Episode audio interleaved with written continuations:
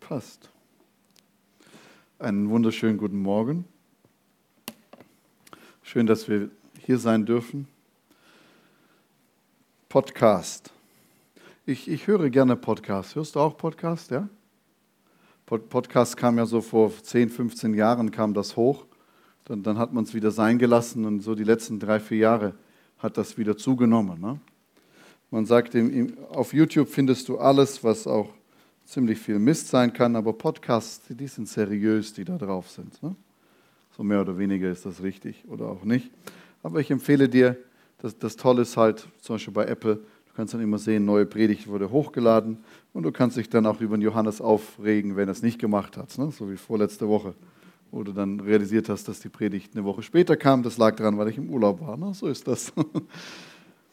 Wir sind ja in der Reihe als Gemeinde das neue gute Land einzunehmen auf dem Weg dorthin. Und ich denke, wir sind schon gut auf eine gute Art und Weise miteinander unterwegs. Und ich habe ja vor zwei Wochen oder drei Wochen angefangen, einfach ein bisschen Dinge aus unserem Herzen weiterzugeben, was uns persönlich als Familie oder auch als Johannes einfach wichtig ist. Ne? Wenn du fragst, für was stehen wir, das ist ein bisschen hochgegriffen, aber einfach, was, was macht uns aus, was ist uns wichtig.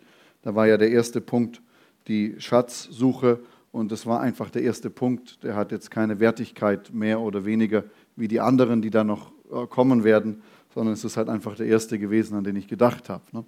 Und äh, so, so ist es auch in vielem, was wir machen. Und heute möchte ich einen zweiten Wert damit hineinnehmen. Und äh, ich möchte mit euch einfach über das Thema Gebet sprechen. Und äh, jetzt bist du na klar begeistert, weil du betest gerne und freust dich, dass das heute drankommt. Ne? Wird eh viel zu wenig über Gebet gesprochen. Danke, Pastor, dass du das heute machst. Ne?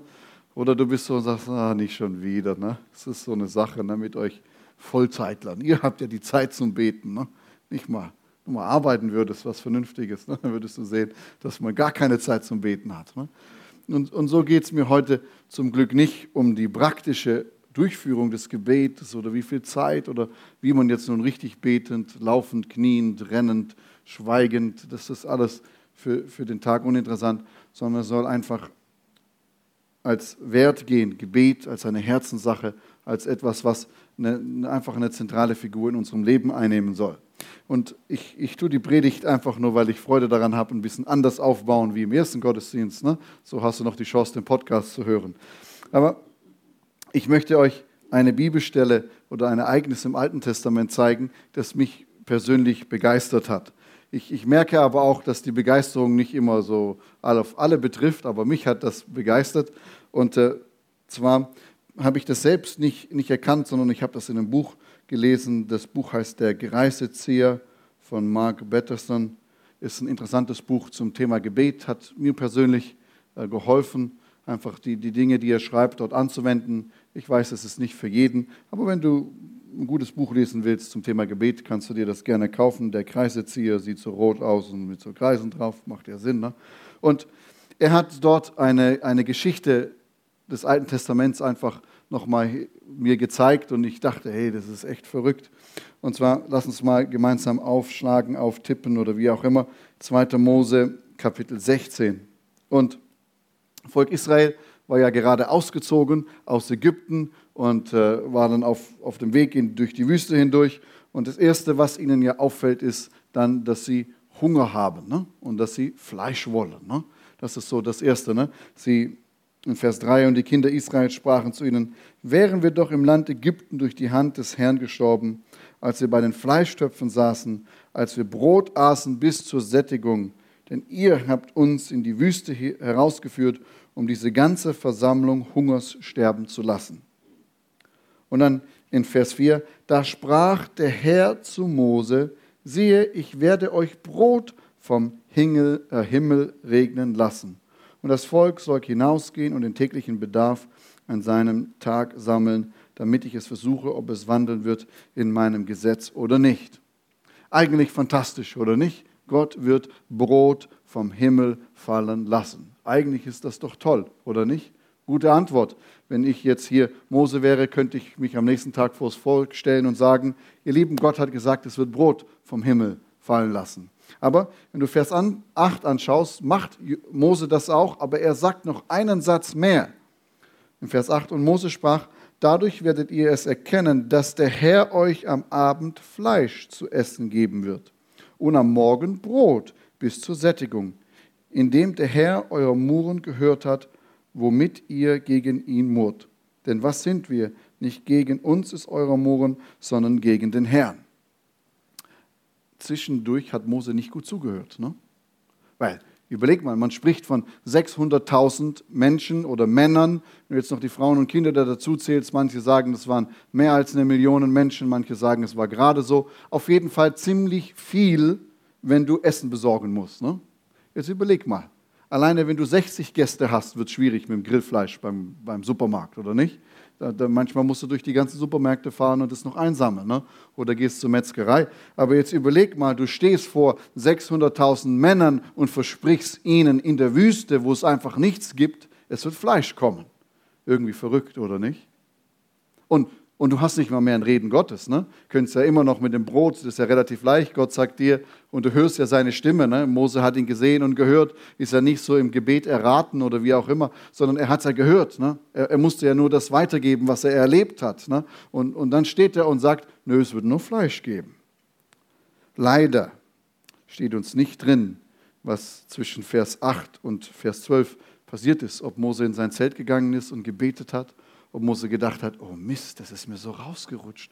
Die gehen mir echt auf den Keks mit ihrem Gemurre und ja, dann, dann habe ich ihnen halt gegeben, was sie wollen. Ne? Oder wir wissen es nicht mit, mit Gott, oh Herr, jetzt bin ich, sitze ich drin. Der, na, wenn, wenn, wenn ich jetzt nicht, da das Fleisch nicht kommt, dann wollen sie mich nicht mehr oder wie auch immer. Leider gibt uns die Bibel das nicht her. Aber dann Vers 12, ich habe das Murren der Kinder Israel gehört, redet zu ihnen und sprich, zwischen den zwei Abenden werdet ihr Fleisch essen. Und am Morgen werdet ihr vom Brot satt werden und ihr werdet erkennen, dass ich der Herr bin, euer Gott. Und Vers 13, und es geschah am Abend, da kamen Wachteln herauf und bedeckten das Lager, und am Morgen war eine Tauschicht rings um das Lager. Nun, die, der Autor des Buches, der Kreiserzieher, der hat sich die Mühe gemacht, mal ungefähr herauszufinden, wie viele Wachteln das sind. Ne? Weil die sind ja hier so klein und süß. Ne? Und, und er hat das ja, weil Gott hat denen ja befohlen, mit diesen Eimern hinzugehen und die, die, das Manna zu sammeln. Ne? Und so konnte man ungefähr herausfinden, wie groß der Eimer ist und wie viele Wachteln in diesen Eimer reinpassen. Nun gut, um es leicht zu machen, er hat ungefähr ausgerechnet, das müssten um die 104 Millionen Wachteln gewesen sein. Nun, jetzt stell dir das mal vor, was für ein Gegacker, was für ein Lärm, 104 Millionen dieser Tiere, das plötzlich kommt wie so eine Wand. Ne? Überleg dir mal, und plötzlich setzen die sich hin. Das bedeckt bestimmt fast ganz Bühl. Ne? Überleg doch mal, wie viele wie viel Viecher das sind. Ne? Wenn für jeden eine wären, eine Million wäre schon viel. Aber so eine Wachtel reicht mir ja nicht. Ne? Früh, äh, Mittag, äh, Entschuldigung, Vorspeise, Nachspeise, jeweils einer. Ne? Aber mach dir das mal in den Kopf, was Gott hier veranstaltet. 104 Millionen, lass es nur 90 Millionen sein, ist ja egal, 40 Millionen. Aber überleg dir mal, was Gott hier veranstaltet, da plötzlich diese Tiere kommen. Und wenn die alle gleichzeitig in Anführungszeichen auf Toilette müssten, das wäre ein Geschäft, ne? das wieder wegzuräumen. Aber überleg mal, was für eine Kraft und was für eine Macht unser Gott hat. Ist das nicht fantastisch? Wir wissen nicht, was Mose zwischendrin gemacht hat, aber ich glaube, Mose hat gebetet.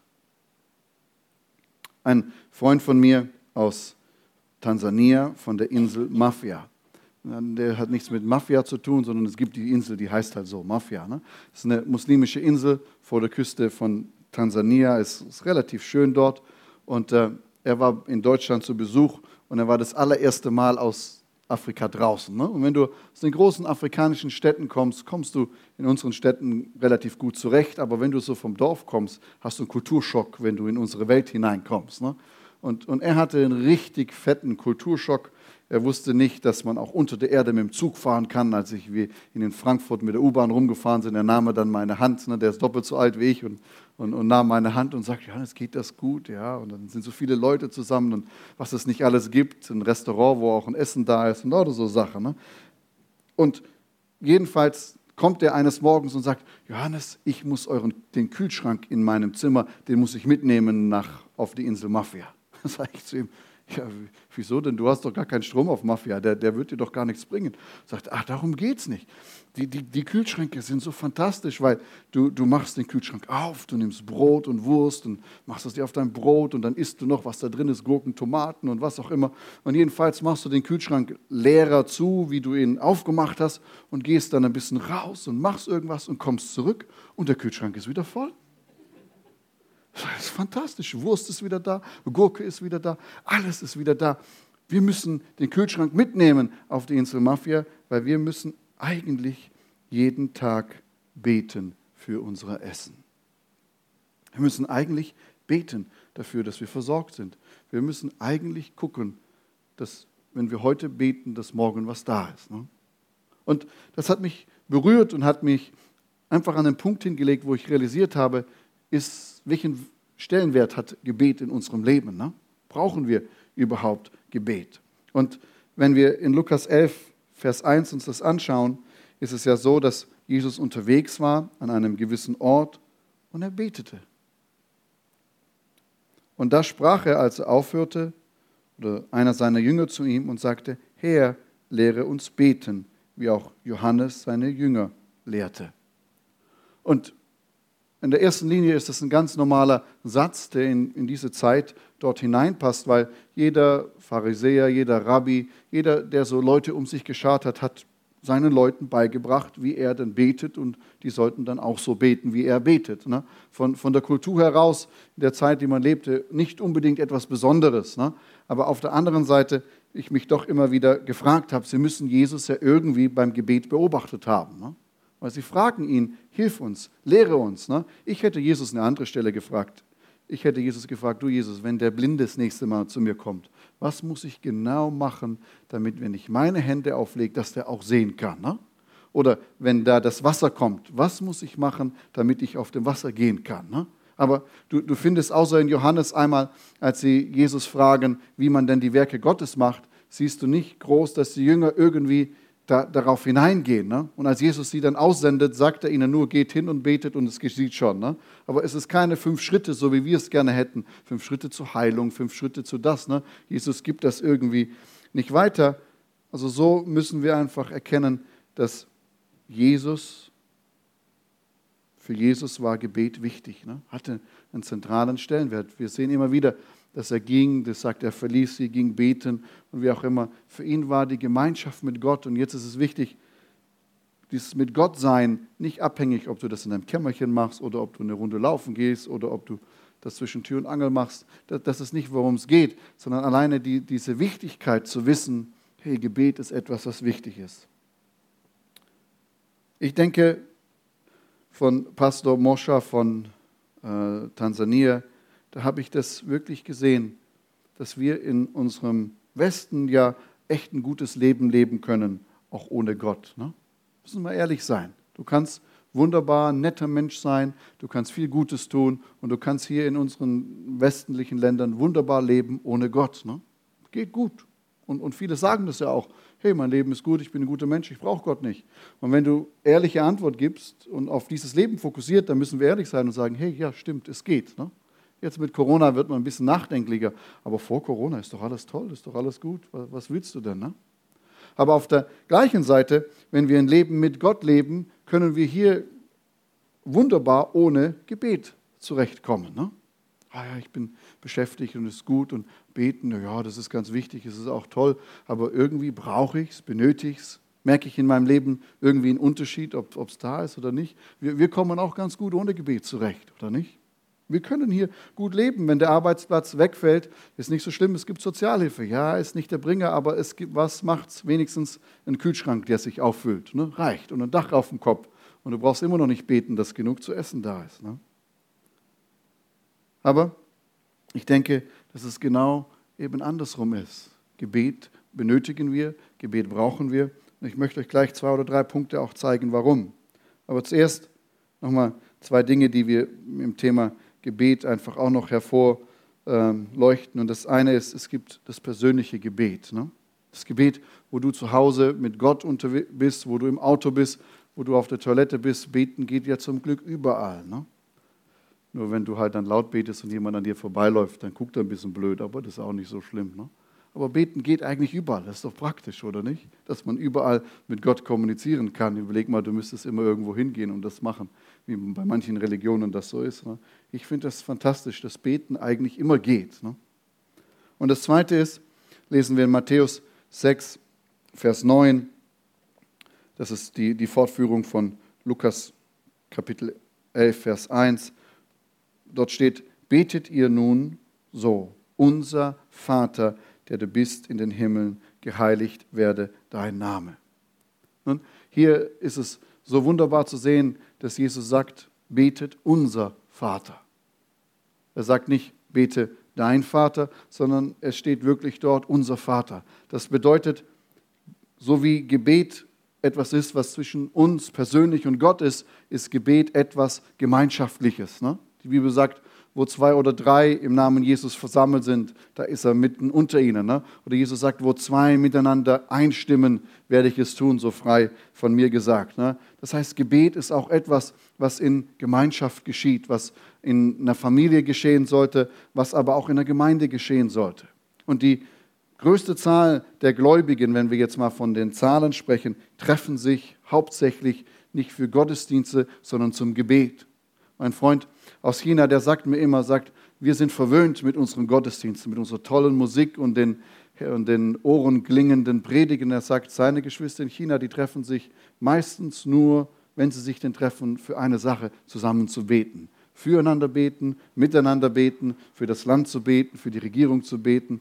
Für die ist Gemeinschaft Gebet. Ne? Und, und sie werden so miteinander ermutigt. Die Geistesgaben kommen ja auch ins Spiel. Und, und, und die Realität ist, dass in vielen dieser Länder wo wir von Erweckung sprechen, ist Gebet echt etwas Zentrales, was verbindet, was zusammenbringt. Ne? Und so zum Beispiel ist es auch bei meiner Frau Christina gewesen. Sie kommt ja aus den USA und dort aus einer sehr traditionellen Gemeinde. Und sie hatten aber als Teenager immer dieses Freitagnacht, Freitagabendgebet. Und sie ist da sehr gerne hingegangen. Das ging, glaube ich, von 10 bis 1 oder irgendwie so. Und da kamen sie als Jugendliche zusammen, haben Lobpreis gemacht, haben gebetet. Und na klar, nicht nur gebetet, was so Jugendliche alles machen. Man isst, man ist fröhlich und so weiter und so fort. Aber all diese Jugendlichen, die sich da getroffen haben zum Gebet, haben es alle geschafft, die Teenage-Jahre einfach nahe beim Herrn zu bleiben, miteinander zu sein und, und durch hinweg zu gehen. Ne? Und so glaube ich, dass gemeinsames Gebet echt etwas ist, was, was Gott macht und wo, wo wir uns Zeit nehmen sollen für. Ich glaube, der erste Punkt ist, Gebet zeigt, ob wir uns dem bewusst sind und ob wir das auch leben, abhängig zu sein von Gott. Gebet ist, manchmal fragen wir uns ja, warum beten wir überhaupt? Ne? Gott braucht unser Gebet nicht, ist auch richtig. Ne? Gott ist Gott, ne? er braucht dein Gebet nicht. Aber ich glaube, dass Gebet eindeutig von unserem Herzen her zeigt, sind wir abhängig von ihm oder nicht. Eine Person, die keine Zeit zum Gebet hat, zeigt eigentlich letztendlich, dass sie Gott nicht braucht. Ne? Ich kann es eigentlich alleine. Und genauso, eine Gemeinde, die nicht Zeit zum Gebet hat oder eine Gemeinde, die nicht zum Gebet zusammenkommt, zeigt eigentlich, dass sie Gott nicht braucht, um ihre Programme und was sie nicht so alles machen, gut durchzuführen. Ne?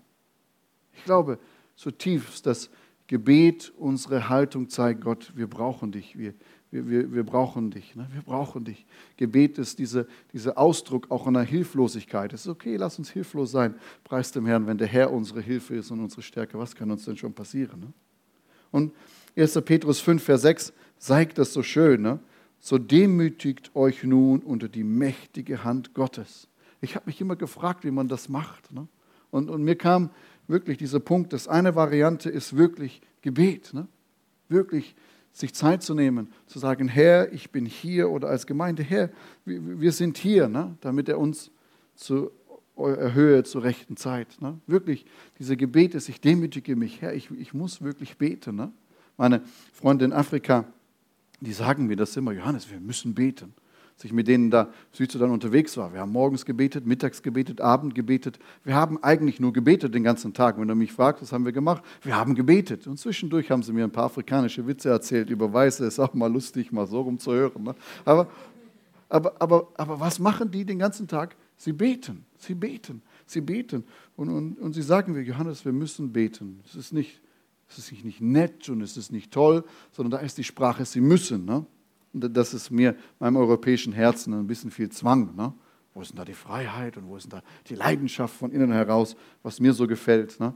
Aber wenn du in ihrer Welt lebst und wenn du da bist, wirst du realisieren, so wie wir atmen, müssen sie einfach beten. Ne? Das ist eine ganz andere Realität, eine ganz andere Welt. Na, Johannes, aber weißt du doch, Gebet, hm, ob das noch was wirkt?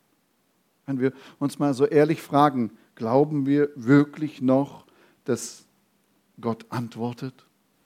Wenn, wenn das diese Formel wäre, um, um alle Happiness und alles, was du benötigst, zu bekommen. Wenn Gebet, wenn Zeit mit Gott wirklich diese Formel so wirklich wäre, warum praktizieren wir es dann nicht? Ne? Wir gehen stundenlang in irgendwelche Buden, um, um das und jenes und solches zu tun, weil uns erzählt wird, dass es hilft und dass es klappt. Und versteht mich nicht falsch, Sport machen ist gut und es ist richtig und es ist toll und es ist gut und gesunde Ernährung ist genauso wichtig. Deswegen lies die Bibel, da ernährst du dich am allerbesten.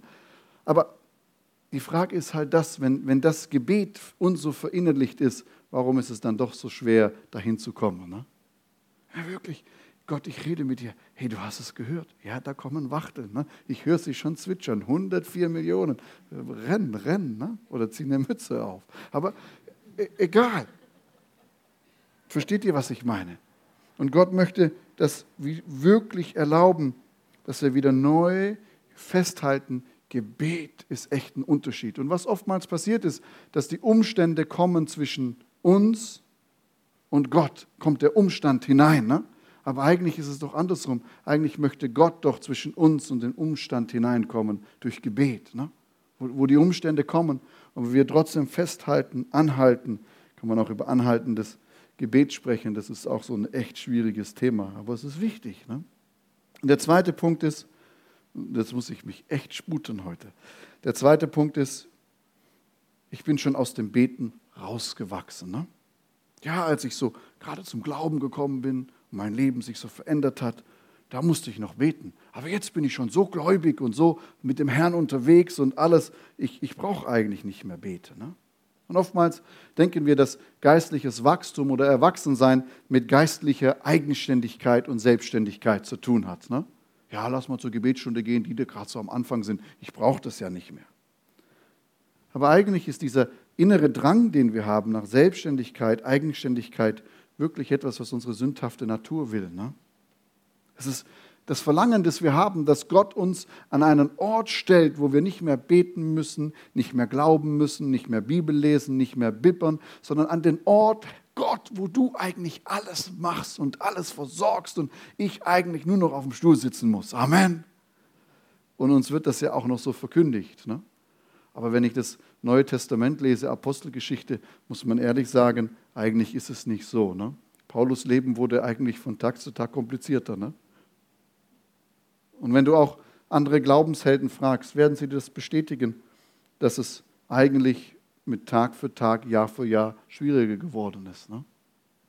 Und ich glaube, dass auch, ich denke, geistliches Wachstum, Erwachsensein bedeutet, in Abhängigkeit von Gott zu wachsen. Morgen mehr abhängiger zu sein von ihm wie heute. Morgen noch mehr sein Wirken benötigen als heute. Gott, wenn du morgen nicht mehr kommst wie heute, wird es echt eng. Ne? Es wird einfach nur eng. Es wird einfach schwierig. Ne? Und wenn ich so zurückschaue, realisiere ich, dass es doch in manchen Bereichen echt schwieriger wird, auch Gottes Willen zu erkennen. Gott, was ist dein Wille? Impfen lassen, nicht impfen lassen? Ne? Einfach nur, nur, nur so Fragen. Ne? Und da realisieren wir, dass wir in dieser Zeit eigentlich noch mehr Kniologie durchführen sollten. Ne? Auf unsere Beine, auf unsere Knie und wirklich sagen, Herr, Herr, ich brauche dich. Ne? Wir wissen nicht, was die Zukunft bringt, was Corona uns alles noch so bescheren wird, aber wir können eins wissen, wenn wir nahe mit dem Herrn unterwegs sind, wird er uns führen und er wird uns leiten. Vielleicht werden die Situationen uns richtig stretchen und richtig herausfordern, Aber auf der anderen Seite, manchmal brauchen wir das auch. Ne? Wenn die Krise kommt, dann fangen wir an zu beten. Ich glaube, dass Gott uns das wirklich neu in unsere Herzen schenken möchte, dass wir uns abhängig machen von ihm durch Gebet. Wie, Sorgen loswerden bei ihm. Auch so eine wunderbare Sache, um einfach Abhängigkeit von ihm zu zeigen, indem du deine Sorgen bei ihm loslässt. Ne? Und wirklich neu Glauben und Mut schaffen. Herr Gott antwortet Gebet. Ne? Man, wenn wir das ja so praktisch machen könnten, dass Gott irgendwo eine Audienz hat und wir das wüssten und wir dann hinlatschen können, eine Nummer ziehen und warten, bis wir dran sind, dann würden wir das oft machen. Ne? Aber oftmals ist es halt so, dass wir, wir können jeden Tag kommen und seine Antworten sind nicht unbedingt immer sichtbar und seine Antworten sind halt auch nicht immer das, was wir uns gewünscht haben. Ne? Aber kein einziges unserer Gebete geht irgendwo verloren. Ist das nicht wunderbar? Er hört, er hört. Ne? Und so möchte ich euch ermutigen, wirklich bau das Gebet, lass es einen Stellenwert in deiner, in deiner Familie sein, in deiner Ehe sein, in deinem in deinem Single-Sein, in deinem, wo auch immer du dich gerade befindest, mach das Gebet da einen Stellenwert hat. Finde heraus, was Gebet für dich gut ist. Vielleicht ist es das Kämmerchen und die Kerze an. Vielleicht ist es die Musik, vielleicht ist es das Spazierengehen. Finde, probiere mit dir heraus, was ist das, was für dich gut klappt. Ne? Was ist das, wo du sagst, Mensch, wenn ich auf dem Fahrrad den Schwarzwald hochfahre und schwitze und alles brennt, dann merke ich, ich bin abhängig von Gott und dann geht bei mir der Gebetsmotto erst richtig los. Amen, mach's, mach's. Versteht ihr, was ich meine? Finde das heraus, wo du realisierst, Mensch, das ist der Ort, das ist der Moment. Und dann auf der anderen Seite des Gebetes ist ja immer die Erhörung oder die Antwort des Gebets, oder nicht? Und äh, ich freue mich über Gebetsantworten. Die, dieses Buch hat da dieser Greisezieher, der hat eine Sache vorgeschlagen und ich fand die erst doof, aber jetzt im, Hinten, äh, im Hinterher fand ich es gut. Er sagt, schreib deine Gebete auf. Und wer, wenn du mich kennenlernst, wirst du sehen, alles, was so mit Schreiben zu tun hat, ist echt eine Herausforderung. Siri oder so Sprachassistenten sind echt göttlich, ne? weil die, die machen dir das einfacher. Ne? Aber er sagt, schreibe dir das auf weil dann kannst du zurückgehen und gucken, wie viel Gott doch beantwortet, was dir so in deinem Alltag, in deinem Stress nicht bewusst ist. Und ich habe das angefangen zu machen. Ich schreibe die Gebete auf und dann musst du halt zurückgehen und auch hinschreiben, hey, Gott hat beantwortet. Und, und es ist erschreckend, wie viel Gott geantwortet hat. Ne? Es ist wirklich erschreckend. Kleinigkeiten, wo du einfach mal schnell zum Himmel rufst, oh Herr, das und das. Ne? Und dann läufst weiter und vergiss es. Ne? Aber dann sich wirklich mal eine Weile zu disziplinieren und das aufzuschreiben und dann mal dazustehen. Sagen, Herr, stimmt, ich hatte dafür schönes Wetter gebetet. Es war da. Könnte Zufall sein oder auch glauben, dass Gott geantwortet hat, oder nicht? Oh, Herr, stimmt, mein Arbeitskollege. Oh, schon besser geworden. Ne? Ich möchte euch ermutigen, die Antworten zu prüfen und auf der anderen Seite eine Antwort zu werden. Wenn du mal wenn, als ich ehrlich mal so zurückgeschaut habe, habe ich realisiert, dass 99 Prozent der Gebetsantworten durch Menschen kamen. Ne? Ich habe mal Geld gebraucht, es ist nicht vom Himmel gefallen, es war auch nicht, war auch nicht plötzlich im Geldbeutel, ne? dann wäre es von meiner Frau gekommen, aber war, war, war nicht plötzlich irgendwie da, war auch nicht an irgendeinem Ort vergraben, sondern jemand kam und hat es in die Hand gedrückt, oder nicht? Vielleicht war mal das und mal jenes, mal dieses vielleicht auch mal solches. Mal hast du eine Ermutigung gebraucht und hast gebetet, Herr, ermutige mich heute. Und dann kam jemand und hat dir ein ermutigendes Wort gegeben. Ne? Und so glaube ich, dass Gebetsantworten durch Gottes Volk kommt. Ne? Gott legt es aufs Herzen von anderen. Hey, sei mal die Antwort des Gebetes. Ne? Und so möchte ich dich hier einfach ermutigen, mal diese Woche das auszuprobieren, zu sagen, Herr, ich, will, ich möchte heute eine Gebetsantwort sein. Für wen kann ich eine Gebetsantwort sein? Vielleicht für denjenigen, der finanzielle Herausforderungen hat. Vielleicht für die Mutter, die nicht weiß, wie mit ihren Kindern den nächsten Wochen umzugehen ist. Vielleicht für den, für den einen oder den anderen, der alleine ist und zu Herrn ruft, ich will nicht mehr alleine sein. Vielleicht kannst du da Freund sein mit dem, wo du nicht Freund sein willst, aber vielleicht sehnt er sich nach einem Freund ne? oder einer Freundin. Lass uns auch auf der anderen Seite des Gebetes wirken und sagen, Herr, ich will heute eine Gebetsantwort sein für jemanden. Das wäre doch Hammer, oder nicht? Und so wie du Antworten siehst, wirst du auch Antworten ernten. Ist das nicht wunderbar? Gut, lass uns doch gemeinsam aufstehen. Ich habe zweimal vier Minuten überzogen, das ist nicht schlecht. Ne? Wenn man zweimal gleich macht, dann hat jeder das Gleiche bekommen. Ne? Aber ich möchte einfach, dass wir für einen Moment beten und dass uns das Gebet nicht als Last kommt. Ne? Auch nicht als ich muss, du darfst, du kannst, sondern als einen Wert in unser Leben, wo wir sagen, Herr, Gebet, wie auch immer es aussieht, ist es wirklich was, das wichtig ist in meinem Herzen. Ne? Es ist was, wo ich Abhängigkeit zeige von dir. Ne? Ich, ich, benötige dich, ich brauche dich ne? bei den großen Dingen und auch bei den kleinen Dingen. Herr Jesus, ich will dir danken, dass wir oder dass du für uns vorgelebt und vorgebetet hast. Herr Jesus, ich danke dir, dass du es in der Hektik deines Alltags geschafft hast, dir Zeit zu nehmen zum, zum Beten und zur Gemeinschaft mit deines Vaters. Und ich danke dir, Herr, dass wenn du es geschafft hast, hast du für uns eine Tür geöffnet, dass auch wir beten können.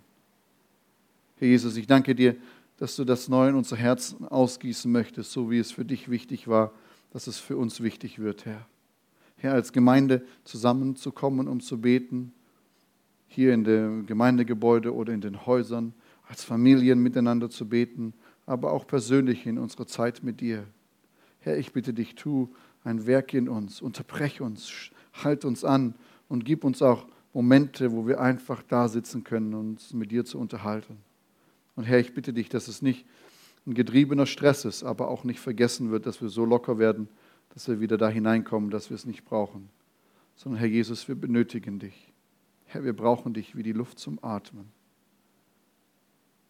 Und wir danken dir, Herr, dass du antwortest. Und hilf uns, dass wir für diese Woche und für die kommenden Wochen Antworten sein können. Deine Boten, wo wir Antworten übermitteln können oder Pakete ausliefern. Dafür danke ich dir. Amen.